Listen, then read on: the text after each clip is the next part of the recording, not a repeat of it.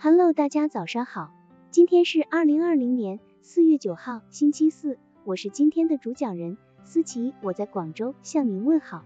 今天我们为大家分享的内容是幽默道歉，谅解不请自来。几乎对所有人来说，道歉都不是一件很轻松的事，道歉会让大家感觉到难为情，但是如果做错了事，就要请求他人的原谅。道歉也是一门很有学问的艺术，学会幽默。道歉也会变得容易，而没有我们想象中的那么难以启齿了。试着幽默的表达自己的歉意，这不仅不会让我们觉得没有面子，还可以很好的化解难题。夫妻之间发生争吵的事情犹如家常便饭。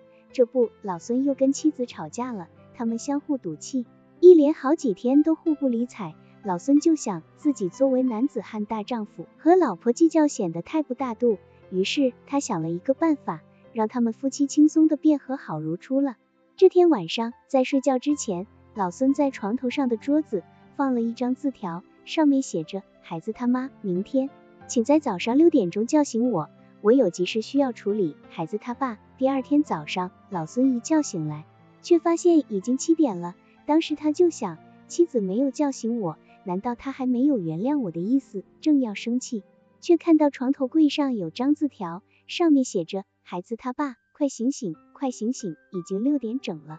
孩子他妈看到这个条子，老孙再也气不起来了，不禁笑出声来，拿着这张字条跑到妻子面前，没想到妻子也笑了。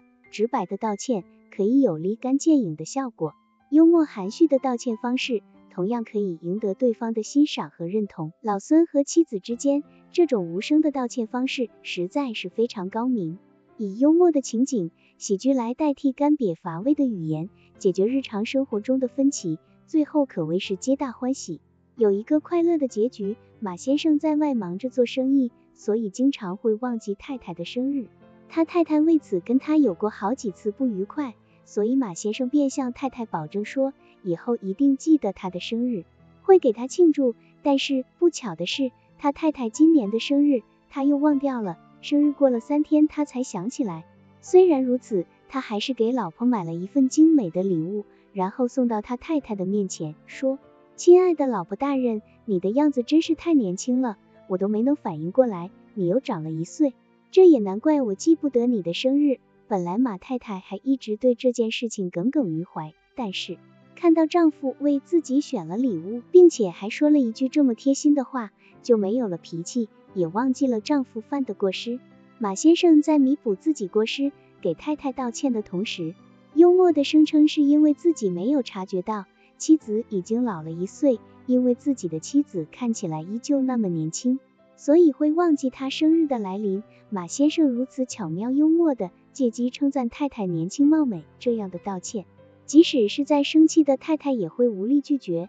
如果你真为自己做错了事而苦心烦恼，想着要如何向对方道歉的话，那就尝试着施展一下自己的幽默魅力吧。因为幽默是一种人生的态度，是一道精神的出口，是一杯生活的美酒。如此说来，对掌握幽默本事的人来说，道歉并不是一件难事。懂得用幽默道歉，可以让自己的精神世界变得丰富多彩起来，进而联动自己在客观世界中的快乐。没有人会忍心拒绝诚挚与快乐的致歉方式。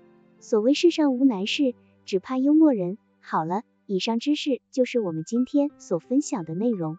如果你也觉得文章对你有所帮助，那么请订阅本专辑，让我们偷偷的学习，一起进步吧。